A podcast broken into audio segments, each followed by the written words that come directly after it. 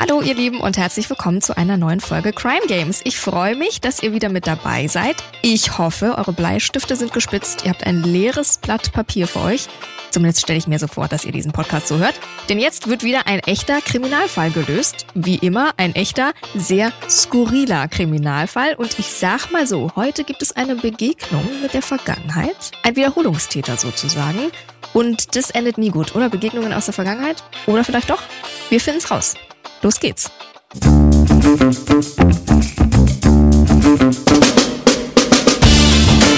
Herzlich willkommen zu den Crime Games, der ersten True Crime Show zum Mitraten. Ich bin Mona und begrüße in diesem Podcast immer zwei Gäste aus dem Crime-Universum. Naja, und euch natürlich, ne? Ja, genau euch. In diesem Podcast wird nämlich nicht nur zugehört, nein, nein, hier wird richtig mitgerätselt. Zusammen mit meinen beiden Gästen versucht ihr nämlich in jeder Folge einen echten Kriminalfall zu lösen. Wie? Naja, mit viel Fantasie, Spürsinn, aber auch Spontanität und Humor und vor allem mit dem ein oder anderen Spiel. Denn mit jeder Spielrunde kommen wir der Lösung des Falls immer ein Stückchen näher. True Crime meets Spielespaß eben. Wir wollen wissen, was passiert ist, aber natürlich auch, was unseren Gästen auf dem Weg dorthin alles so durch den Kopf geht. Und am Ende der Folge erfahrt ihr dann natürlich auch, was wirklich passiert ist. Und damit ihr als Zuhörende immer fleißig miträtseln könnt, haben wir auch eine ganze Menge Hinweise für euch vorbereitet. Also äh, Notizbuch raus, Trenchcoat an und los geht's, würde ich sagen, oder? Tja, und heute wieder mit zwei sehr interessanten Gästen, wobei mein erster Gast eigentlich schon zwei Persönlichkeiten mitbringt.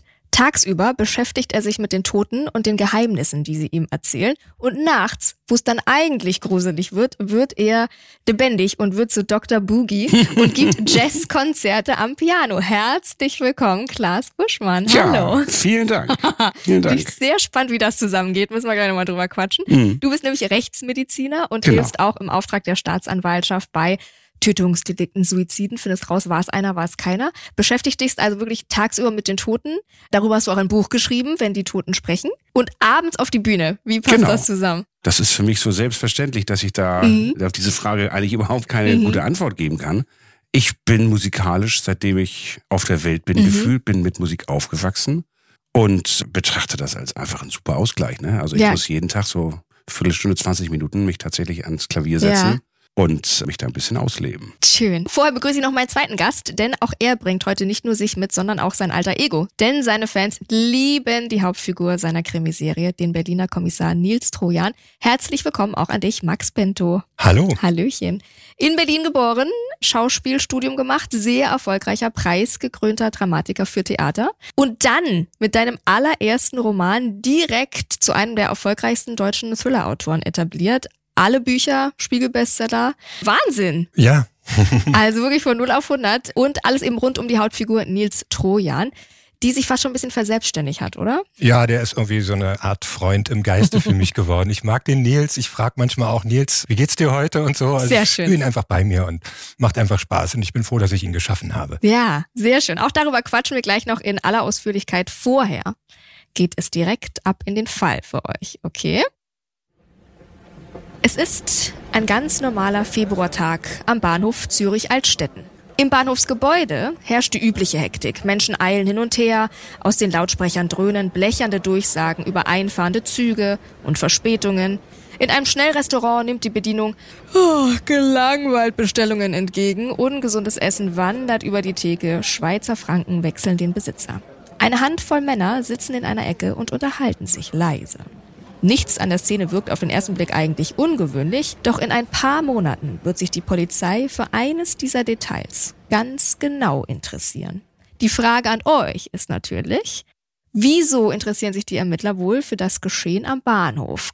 Max? Verdeckte Ermittler, die sind schon irgendwie auf irgendeine Figur schon angesetzt und Aha wissen noch nicht genau, ob es ist oder ob es nicht ist. Also ein bisschen undercover im Bahnhofslokal. Okay, beschattet sozusagen. Genau. Okay, dein Autorengehirn spinnt schon.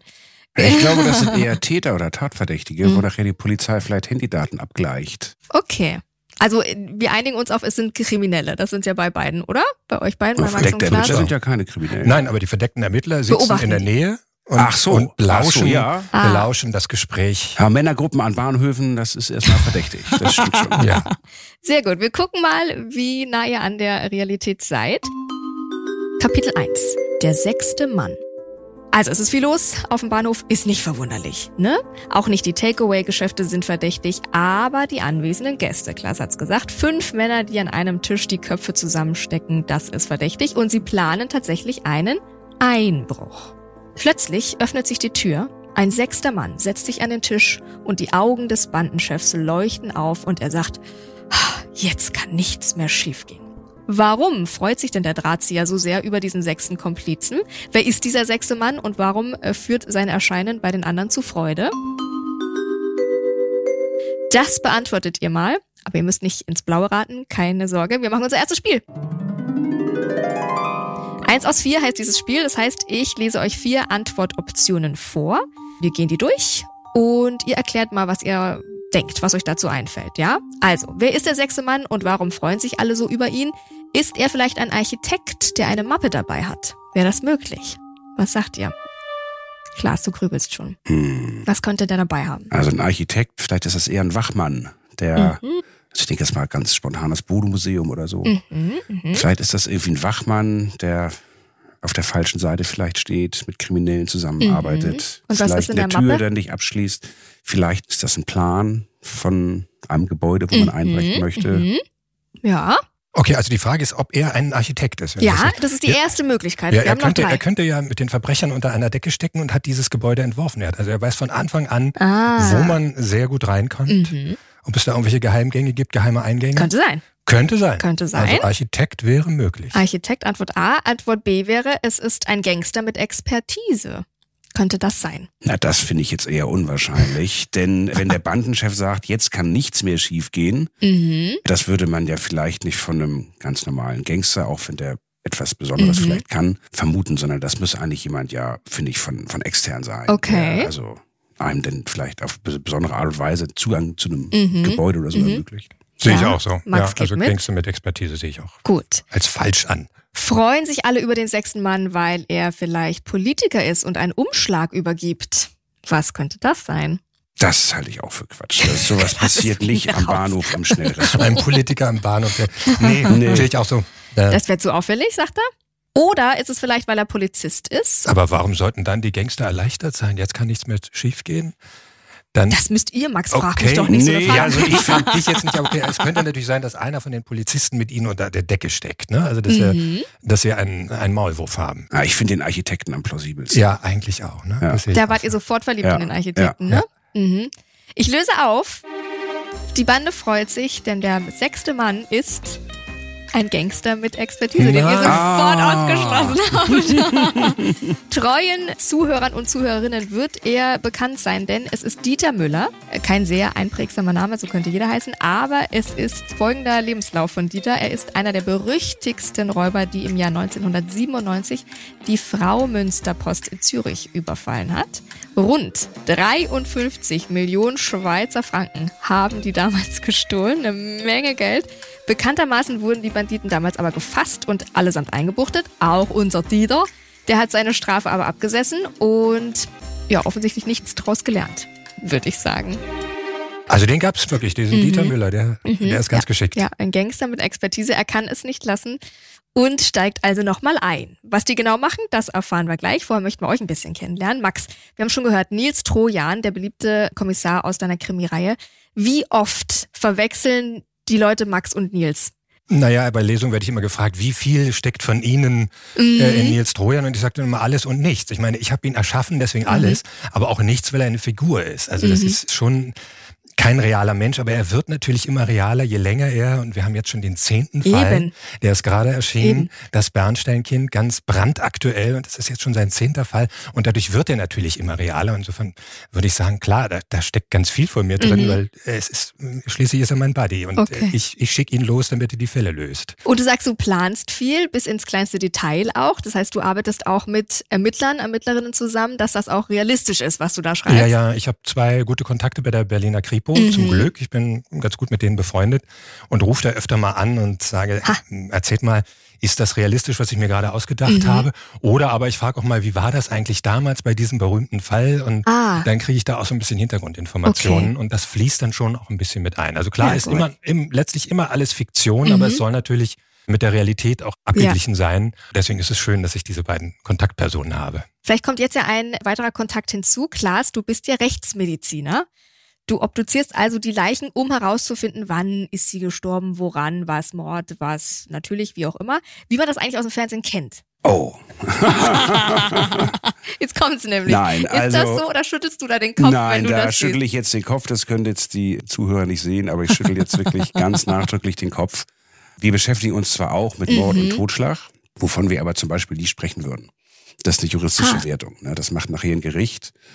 Ähm, also ein Rechtsmediziner würde nie sagen, ich habe einen Mord seziert oder ich habe einen Totschlag seziert. Wenn der Polizist kommt und fragt, was ist passiert, dann sagst du einfach das und das und das, aber du würdest nie sagen, es Na, war ich Mord. Würde, also die Frage an uns ist dann immer Tötungsdelikt Aha. oder nicht, Aha. denn damit hält man sich also die juristische Wertung sozusagen mhm. offen. Ja, war es ein Tötungsdelikt oder nicht, das ist natürlich immer eine Frage, die zu klären ist und es geht bei uns in der Rechtsmedizin gar nicht so sehr darum, was wir finden.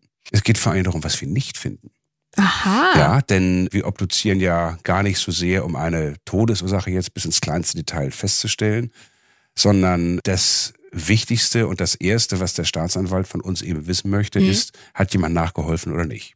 Okay. Mhm. Und es geht also zunächst mal um den Ausschluss einer Fremdschuld. Und das können wir eigentlich immer leisten. Auch bei Leichen, die also Fäulnis verändert sind. Wir haben ja auch in den Wohnungen hier Liegezeiten von Monaten und Jahren auch zum Teil. Oh, wow. Und da kann man natürlich einen Herzinfarkt oder eine Lungenembolie oder einen Schlaganfall mhm. oder so, das kann man natürlich nicht mehr sehen.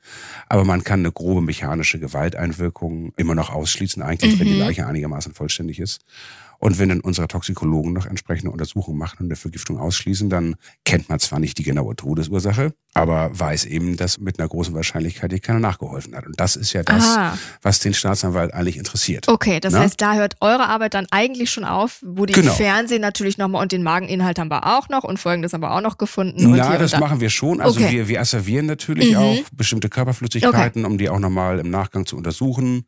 Mageninhalt ist toxikologisch beispielsweise mhm. ganz interessant oder sowas. Aber wir sind jetzt nicht diejenigen, die jetzt also bis ins kleinste Detail äh, die Todesursachen klären. Wir mhm. können das und wenn die Leiche das gibt, machen wir das auch, mhm. aber das ist nicht unser primärer Anspruch. Sondern der primäre Anspruch ist wirklich Fremdverschulden oder nein? Genau, also wenn jetzt zum Beispiel man jemals jemanden hätte, der an einem Krebsleiden, an einem mhm. fortgeschrittenen Krebsleiden verstorben ist und der würde pathologisch obduziert werden, also dann würden wahrscheinlich die Kollegen aus der Pathologie, die würden dann also sehr genau gucken, sind, welche Lymphknoten sind befallen mhm. oder mhm.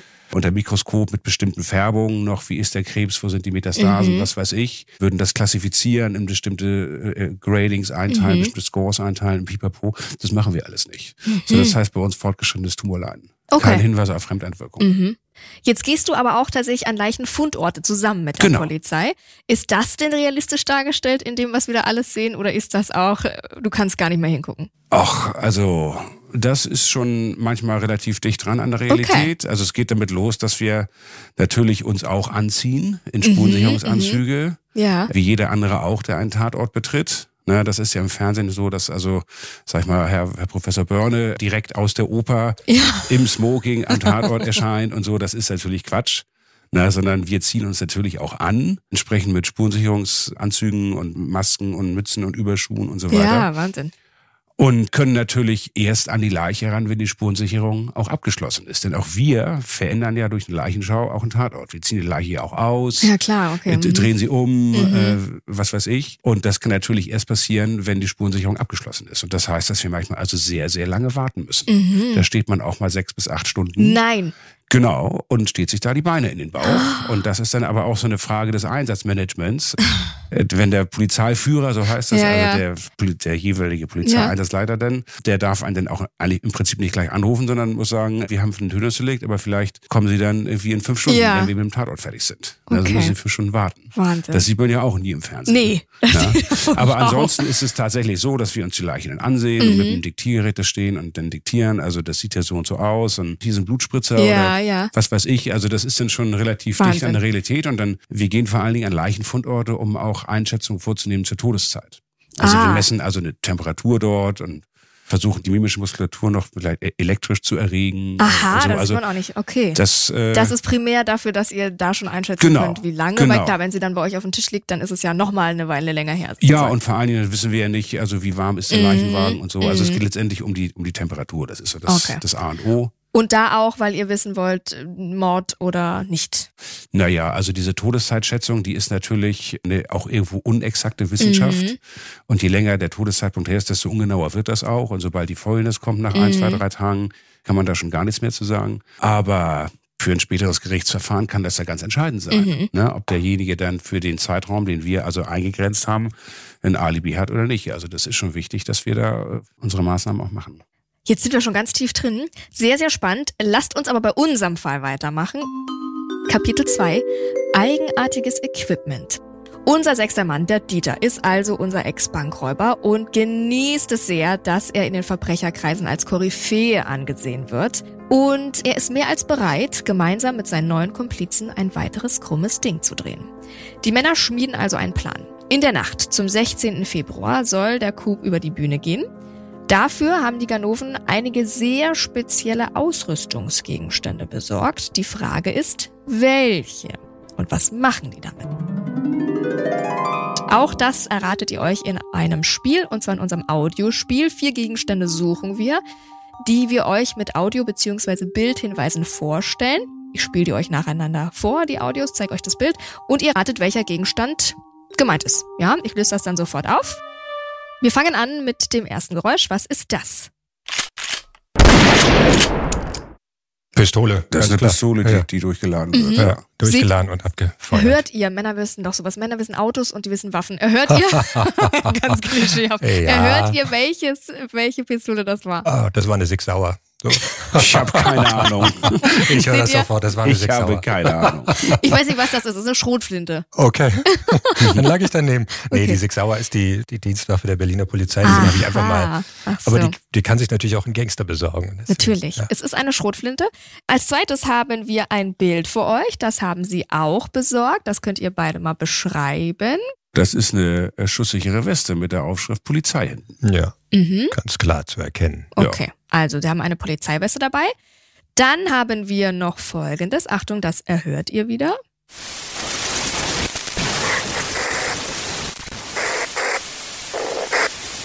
Was ist das? Ist das ein Funkgerät? Irgendwas, ähm, mhm. ja, was mit, mit so statischem mit Rauschen, statischem Rauschen mhm. zu tun hat. Walkie-Talkies. Ja, geht in die Richtung. Nee, ist das so ein Funkscanner, wo der Polizeifunk mit abgehört wird? Ja. Das ist raffiniert. Das ja. ist es. Ne? Darauf legen wir uns fest. Ein Funkscanner, das klingt irgendwie auch so wissenschaftlich. Wobei ich gar nicht weiß, ob das beim Digitalfunk überhaupt noch geht. Früher ging das ja, aber vielleicht geht es ja auch gar nicht. Vielleicht ist es auch ein Störsender. Ah. Ja, ich sehe an Monas Lächeln, es ist richtig. ja. ja. Max, da kriegst du die 100 Punkte. Ja, es Prima. ist ein Störsender, sehr richtig. Dann haben wir noch Folgendes dabei.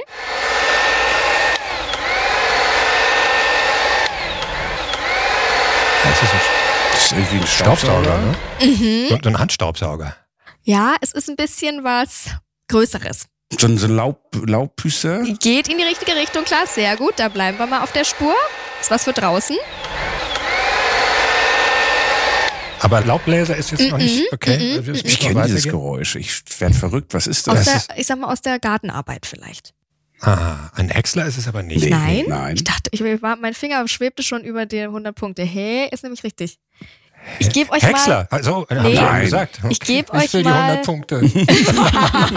ich gebe euch mal ein weiteres Bild, ein okay. sehr beeindruckendes Bild. Und da beschreibt ihr uns bitte auch mal für jemanden, der das noch nie gesehen hat, was denn da drauf ist. Vielleicht ist das ein Tipp. Na, das ist eine riesen Hanfplantage, oder? Mhm. Oder? Ja, ja, ja. Und, ja, und dann ist seht, dieses Gerät ist zum, zum, zum Ernten. Ihr seht eine riesen Hanfplantage, die da beleuchtet wird natürlich. Ich weiß mit, nicht, der braucht es warm oder wie so, auch immer, genau. genau. Aber und es ist dann? wirklich eine Lagerhalle voll davon. Ja. So, was hat jetzt das mit unserem Geräusch zu tun? Ist das so ein, so ein so eine Säge, so eine, so ein Ja, äh, ähm, eine Sense, mit der du das. Ja, genau, so eine elektrische Sense. Elektrische Heckenschere. Na ja, na ja, klar, ist doch, ja. na klar. Die da Gartenarbeit macht ihr nicht zu Hause, ne? Ihr zwei, das sehe ich schon. ich komme aus einer Wohnung und habe einen Balkon. natürlich. Schön, jetzt fragt ihr euch natürlich, was haben die Gegenstände aber mit unserem Fall zu tun? Was machen wir mit diesen Gegenständen? Wozu könnten diese Gegenstände wohl gut sein für unsere Gangster? Und auch das errätselt ihr euch in einem Spiel, da Zusammenhänge finden. Ihr versucht mir bitte, diese vier Gegenstände in einen sinnvollen Zusammenhang zu bringen. Was hat also die Bande mit diesen Gegenständen vor? Was macht man mit einer Schrotflinte? Was glaubt ihr? Vielleicht die Hanfplantage bewachen? Mhm. Oder äh, Moment mal, aber die Hanfplantage, also es geht ja mehr um das Gerät von der Hanfplantage. Ach so, oder? Die also Hanfplantage um selber spielt keine Rolle. Es geht um die Heckenschere. Doch, die Hanfplantage so, die spielt, auch, die spielt eine, Rolle. eine Rolle. Genau, genau. Also Heckenschere plus Hanfplantage genau. mhm, mhm und mhm. also mit der Heckenschere kann man Wir fangen jetzt aber mit der Schrotflinte an. Ja, fangen wir mit genau. der Schrotflinte also an. Also wir wissen, es geht um einen Einbruch. Ja. ja. Mhm. Da gehe ich erstmal auf den Wachmann los mit der Schrotflinte. So ganz brutal. Sehr und zwar gut. auf den Wachmann auf den Wachmann, der die Hanfplantage bewacht. Sehr gut. Ja, das ist es. Der hat wahrscheinlich auch eine Schrotflinte oder eine Waffe, deswegen trage ich die Weste. ja. Ob und den Störsender setzen wir ein, damit sein Handy der, genau, damit er kein, keine damit Hilfe er also nicht kann? jetzt äh, irgendwie Hilfe holen kann, genau. Und dann äh, ernten wir also mit der Heckenschere diese Plantage leer. 25 Kilo oder? Hanf, ja. Genau. Und schon sind ja. wir reich. Ja. So machen wir das. Ja, das ging fix. Das habt ihr euch sehr schön zusammengesponnen. Also, ich löse auf. Über Monate hinweg hat Marc Pichler, der Name wurde von der Redaktion geändert, diese illegale Hanfplantage in einer alten Industriehalle im Rheintal ausgespäht. Jetzt steht die Cannabisernte kurz bevor, es ist also reif, doch die Anlage ist natürlich gut bewacht, ist klar. Mindestens ein Wachmann ist immer anwesend und aus diesem Grund hat Pichler nach erfahrenen Komplizen gesucht, um das Ding zu drehen. Jetzt, wo sie zu sechst sind und der Plan steht, ist er zuversichtlich. Die Polizeiwesten sollen die Erntehelfer erstmal in die Flucht schlagen, die Schrotflinte, habt ihr gesagt, den Wachmann in Schach halten, der Störsender verhindert, dass die Anwesenden Hilfe rufen können und mit der Heckenschere sollen schön die Cannabispflanzen in Rekordtempo abgeerntet werden. Soweit der Plan. Klingt erstmal ganz gut, oder? Klaas, klingt hier schon sehr skurril. Was war denn der skurrilste oder spektakulärste Fall, den du jemals auf dem Tisch hattest? Das kann ich überhaupt nicht sagen. Das kann ich überhaupt nicht sagen. Das ist eine Frage, die wird mir und meinen Kollegen ganz häufig gestellt. Mhm. Meistens ist die Frage, was war der schlimmste Fall? Mhm. Auch das kann ich nicht sagen. Denn man müsste erstmal definieren, was ist eigentlich schlimm oder was ist ja, eigentlich skurril. Ja. Nicht? Und es gibt ja die, also sage ich jetzt mal, das assoziiert auch jeder mit Rechtsmedizin, die viel besungenen autoerotischen Unfälle, ja, wo es ja wahrscheinlich mehr Doktorarbeiten als Fälle tatsächlich mhm. gibt. Das kommt sicherlich mal vor. Also ich vermag das gar nicht zu sagen. Mhm. Ne? Ich vergesse auch relativ viel. Das ist vielleicht auch Teil meiner Psychohygiene. Glaube ich. Und äh, hole dann Dinge wieder von subkortikal vor, wenn ich also ein bestimmtes Stichwort höre ja. oder, oder sowas. Aber also ich schleppe das jetzt alles auch nicht täglich mit mir rum. Okay. Wie steckst du das weg? Ich sag mal, ich habe eine spezielle Relation. Mhm. Ich habe vor meinem rechtsmedizinischen mhm. Leben sozusagen zehn Jahre lang im Rettungsdienst mhm. gearbeitet. Mhm. Wo du auch vieles siehst, ne? Genau. Und es ist eine Sache, mit Menschen zu arbeiten, die sterben, mhm. einem in den Arm, vor den mhm. Augen sterben. Und eine andere Sache, mit Menschen zu arbeiten, die bereits gestorben sind. Ja. Das sind also zwei komplett verschiedene Paar Schuhe und ich empfinde das Rechtsmedizinische überhaupt nicht als belastend, also meistens nicht. Es gibt sicherlich so eine Handvoll Sachen, wo man auch sagt, das brauche ich eigentlich kein zweites Mal. Mhm. Aber die Dinge, die mich begleiten und die auch Teil meines Lebens sind, das sind auch so eine Handvoll Geschichten, die kommen eigentlich alle aus dem Rettungsdienst. Mhm. Die kommen nicht aus der Rechtsmedizin. Und bei uns in der Rechtsmedizin ist es ja in aller Regel so, dass ja das Ganze keine soziale Struktur hat. Also wir sehen ja keine Angehörigen oder so. Ja, okay. Meistens mhm. nicht. Ne? Also das, was man aus dem Fernsehen kennt, die, die Ehefrau, die kommt in die Rechtsmedizin, wo ja 24-7 auch jemand ist und ja, ja. alle immer gleich rein können. Ja, ja, ja. Und man, dann kommt der Arzt und holt dann also aus dem Kühlschrank die, Natürlich. die, die das Laken wird dann weggenommen und so und dann bricht sie schreien zusammen und schreit. Das gibt es nicht. Ne? Okay. Das hat sich mal ein Drehbuchautor vor vielen Jahren mhm. ausgedacht fürs Fernsehen, sondern Identifizierung zum Beispiel geschieht durch die Polizei. Mhm. Das ist gar nicht unsere Aufgabe. Okay. Ja? Also mhm. wir arbeiten im Prinzip, sage ich jetzt mal ein bisschen auch abgestumpft vielleicht mit Präparaten. Mhm, ja, mhm. und arbeiten an diesen Präparaten in unserer fast immer gleichen Arbeitsumgebung und äh, am Ende des Tages sind wir Ärzte. Mhm, ja, und ja. wir gucken halt mit einem ärztlichen, naturwissenschaftlichen Blick auf die Dinge mhm. und haben auch häufig einen so hohen Durchsatz, dass man gar nicht sich mit jedem okay. Fall auch en Detail jetzt, also natürlich medizinisch klar, aber jetzt nicht mit jedem emotionalen ja. Detail sich da beschäftigen kann und das sollte man auch nicht. Okay. Das ist, glaube ich, nicht gesund. Also quasi einfach eine andere Brille, die du dir aufsetzt. Genau, mhm. genau. Und, und das gelingt mir hilft. gut. Schön. Ne, wenn mhm. mir das nicht gelingen würde, dann würde ich diesen Beruf auch nicht machen. Ja. Keiner macht ja einen Beruf, der einen kaputt macht, ja. wenn man nicht wirklich muss. Ja. So. Und wir Fall, haben da ja. einfach so einen naturwissenschaftlichen, professionellen mhm. Blick auf die Dinge und das, man kann sich da auch gut abgrenzen. Sonst sollte man das nicht machen. Gut. Max, du hast ja vorher auch in einem Beruf gehabt, du warst Dramatiker am Theater. Wie dann der Sprung zum Autor? Ja, also ich wollte eigentlich schon immer Schriftsteller werden. Schon okay. als 10-, 11-Jähriger habe ich meinen ersten Roman geschrieben. Das war mein großes Ziel und vor allem war mein großes Ziel die Kriminalliteratur. Ich habe dann nur gedacht, ja, aber das ist, ähm, das ist ein Beruf, den man nicht erlernen kann. Mhm. Und ich hatte gleichzeitig auch so die Leidenschaft fürs Theater und habe ich mir gedacht, okay, dann gehe ich erstmal Schauspiel studieren mhm. und bin dann mhm. Schauspieler geworden. Aber ich wollte immer eigene Geschichten erzählen erzählen. Das ist am Theater schon was sehr Reproduktives. Du bekommst das Stück und dann, ja, was der Autor sich ausgedacht ja. hat, das musst du irgendwie mit Leben füllen, aber es ist nicht deine Geschichte. Und so habe ich dann angefangen, meine ersten eigenen Theaterstücke zu schreiben und hatte damit auch Erfolg. Und dann konnte ich die Schauspielerei ganz aufgeben und war Dramatiker. Und dann ähm, kam aber wieder der Fable für die Kriminalliteratur mhm. durch und habe ich mir gedacht, okay, Max, jetzt, jetzt musst du es wirklich ausprobieren. Und das Wahnsinn. war der Moment, wo ich den Federmann schrieb. Ja. Und das war dieser großartige Moment, dass ich damit gleich so einen riesen Erfolg hatte. Wahnsinn. Ja, dass es klar war, ich mache mit ihm weiter. Mhm. Das war der perfekte Zeitpunkt und eigentlich die Geburtshilfe war ein Gespräch mit diesen beiden Kontaktpersonen von der Berliner Kripo. Ah, mhm. Denn man muss ja dazu erzählen, das Besondere an Nils Trojan ist ja, ist, dass er unter Panikattacken mhm. leidet und diese Panikattacken muss er ja vor der Öffentlichkeit ja. verstecken. Also ein Kriminalhauptkommissar, der Panikattacken von hat, das Kollegen darf, vor allem vor den Kollegen ja. muss er das mhm. verstecken. Das darf nicht sein. Und ich habe mich dann mit diesen beiden Leuten von der Kripo darüber unterhalten und habe gefragt, wie ist das eigentlich bei euch? Wie mhm. geht ihr mit dem Thema Angst um? Und beide haben unglaublich tough reagiert, haben gesagt, ja, das lässt man nicht so an sich heran. Ja, ja. Und äh, die nächste Frage war dann, wenn ihr wirklich an einer ganz fiesen Mordserie arbeitet, könnt ihr euch irgendwie Hilfe suchen? Also gibt es eine Psychologenstelle bei der Berliner Kriminalpolizei? Und zu meiner Überraschung wurde mir gesagt, ja, diese Stelle gibt es. Es gibt eine Psychologin, die sowohl für die Geschädigten als auch für die Mitarbeiter der Kripo zuständig mhm. ist. Aber niemand von den Mitarbeitern geht hin. Ja, das ja. ist genauso tabuisiert. Ich habe dann auch nachgefragt, warum denn? Ja. ja, aber wie sieht das vor dem Chef aus? Wenn das doch mal durchsickert, mhm. dann gelte ich ja nicht mehr als belastbar.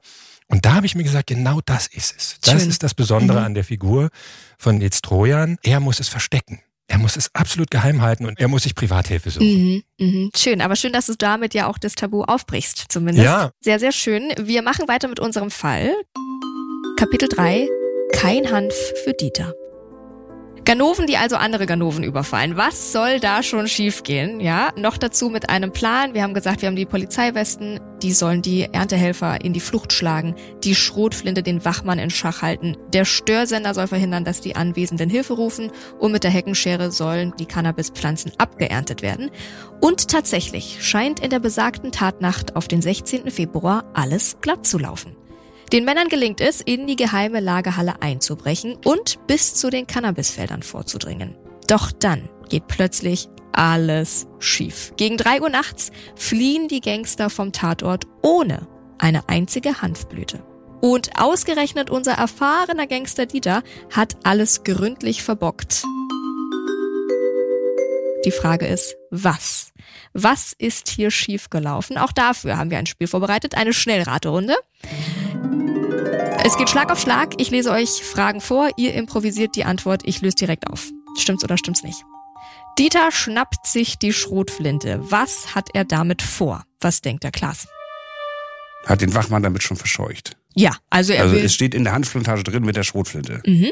Da löst sich vielleicht ein Schuss und die Bewässerungsanlage Aha. geht an und alle werden nass und rennen raus vielleicht. Und das Hanf kann man nicht mehr verwenden. Ich äh, weiß ich nicht, kann man das trocknen kann. Er könnte sich so. aber auch selber ins Bein geschossen haben oder in den Fuß. Also Aha, er ist so aufgeregt. Dass das schief geht. Ja, er hat den, mhm. den Wachmann schon verletzt mhm. und mhm. drückt noch ein zweites Mal ab und der Schuss trifft ihn ja. selbst oder einen Komplizen. Er geht ja nicht allein rein. Ja, also Dieter schnappt sich die Schrotflinte. Was hat er damit vor? Er will erstmal die Bewacher der Hanfplantage in Schach halten. Mhm. Tatsächlich trifft Dieter dann auf zwei Wachen, die vor ihm in einen Raum flüchten. Wie reagiert Dieter? Bleiben wir bei, er schießt sich selber an und er schießt den anderen an? Oder ja, wie? Der schießt wahrscheinlich auf die Tür, damit er da reinkommt. Okay. Die verschanzen sich, die beiden, ja? Das hast du gesagt gerade, oder? Die Wachen fliehen in fliehen einem Raum, in genau, einem Raum. der dort ja, ja. Und er, er feuert auf die Tür und dann hat er keine Munition mehr. Die Tür ist eine Eisentür. Mhm. Da kommst du, glaube ich, mit Schrot nicht so ohne weiteres durch, oder? Nö. Ja. Okay, ihr seid kreativ. Also erstmal schießt er tatsächlich, ohne ersichtlichen Grund. Jetzt habe ich ein Beispielbild von dieser Munition dabei, die Dieter für die Schrotflinte eingepackt hat. Vielleicht fällt euch das Problem bei der ganzen Sache auf. Der Rechtsmediziner ergreift das Bild klar. Ja, das ist Schrotmunition. Mhm, sind jetzt aber ja zwei. Ah, er hat wahrscheinlich falsche genommen. Das eine ist doch hier, das ist doch Brennecke. Das ist doch ein Brennecke-Geschoss. Oh. Was ist ein Brennecke? Was das ist das ist ein Schrotgeschoss, ja? Das sind Schrotgeschosse. Und das rote ist wahrscheinlich, das war zu heftig und da ist ihm die Waffe explodiert. Das Tja, das Ist das ist beides dasselbe. scharfe Munition? Ist das eine besser als das andere? Ist das kategorisiert mir die mal, die Munition? Oder vielleicht ist es aber auch nur, auch nur äh, Platzpatronen. Also wir haben zwei Arten von Munition. Ja. Das ist Ah, einmal grün, einmal er rot. war so blöd und hat Er Platzpatronen- verwechselt. Er hat's verwechselt. Er hat hat's verwechselt. Patronen genommen. Gott, Wie oh Gott. dumm. Verbrecher sind auch einfach nicht schlau. ne? Nee. Sonst würden sie auch keine Verbrechen machen. Ja, eben. Ja. Es lohnt sich einfach Ja. nicht. Ja. Zumindest werden sie gefasst, die Ja. Dummen. Dieter Müller hat die Gummigeschosse in grün und die scharfe Munition in rot in einem Beutel zusammengeworfen. Und bei der Vorbereitung im Dunkeln auf die Schnelle hat er sie dann tatsächlich Ah. verwechselt. Oh Gott, oh Gott. Beide angeschossenen Bewacher sind schwer verletzt. Einer ringt sogar mit dem Leben. Wie reagiert die Bande jetzt? Das könntet ihr schon wissen. Ja, bloß weg. Ja, ja, die Bloß fliegen, weg. geraten in Panik Auf und, und lassen davon. das Cannabis da und Ja. Auf und davon. Genau. Einer aus der Bande greift zum Telefon. Wen oder was ruft er an? Mutti. Alles Das wär schief toll. gegangen. Mama, du musst mich abholen. Vielleicht ein Rettungswagen, das wäre ja ehrenwert noch. Klar, ist richtig. Er ruft 112 an, er benachrichtigt die Rettungskräfte, dass es Verletzte gibt. Ich fasse zusammen. Die Sache ging ganz ordentlich schief und das, obwohl zuerst alles nach Plan zu verlaufen schien. Schnell, leise, ohne Blutvergießen. Mitten in der Nacht waren unsere Räuber auf das alte Industriegelände gefahren. Dieter hat noch schnell die Schrotflinte geladen und dann brach die Bande auf. Was sie nicht wissen, Dieter hat im Dunkeln halt die falsche Munition geladen. Dummerweise bewahrt er sowohl die für den Überfall gedachten Gummigeschosse als auch scharfe Munition im selben Beutel auf und in der Dunkelheit greift er in die Tasche und greift sich das falsche Geschoss. Als die Männer dann, wie erwartet, auf zwei Wachmänner treffen, rastet Dieter völlig aus. Er verfolgt die zwei in einen Raum, schießt ohne Vorwarnung aus nächster Nähe. Ob er dachte, die Männer seien bewaffnet, wird nie geklärt. Beide Bewacher werden durch den Schuss schwer verletzt, einer ringt sogar mit dem Tod. Nach ein paar Minuten bemerken die Angreifer, die gerade den Schlüssel zur Hanfplantage sichergestellt haben, dass sie gleich zu Mördern werden. Sie brechen den Überfall ab und fliehen. Das schlechte Gewissen plagt sie aber. Mit dem Mobiltelefon eines Wachmanns wählen sie den Notruf. Die Sanitäter treffen gerade noch rechtzeitig ein und bringen gleich die Polizei mit, denn Schussverletzungen verheißen nichts Gutes. Nicht wahr, Klaas? Da stimmt. wirst du dann wohl auch Das gerufen. stimmt. Aus deiner Erfahrung, was sind das für Verletzungen? Schrotflinte in nächster Nähe?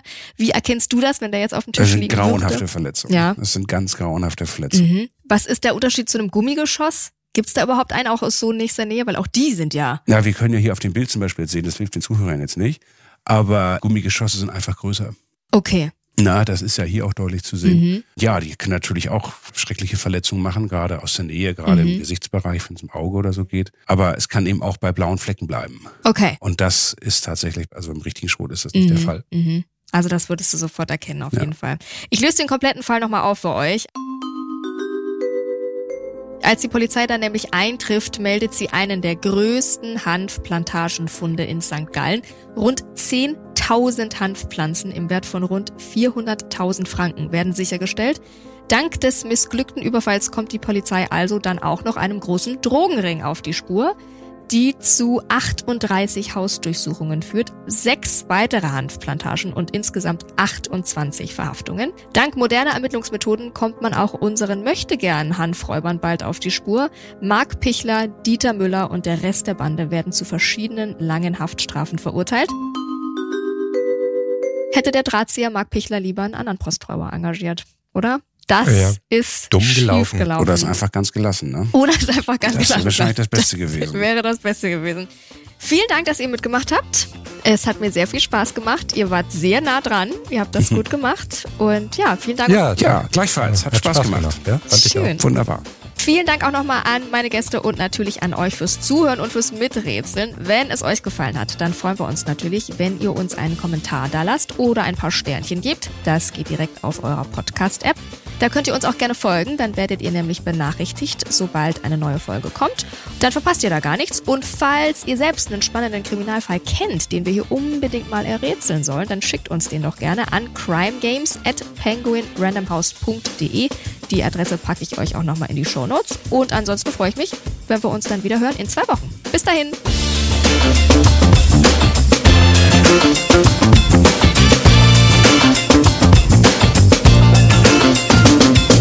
fruit.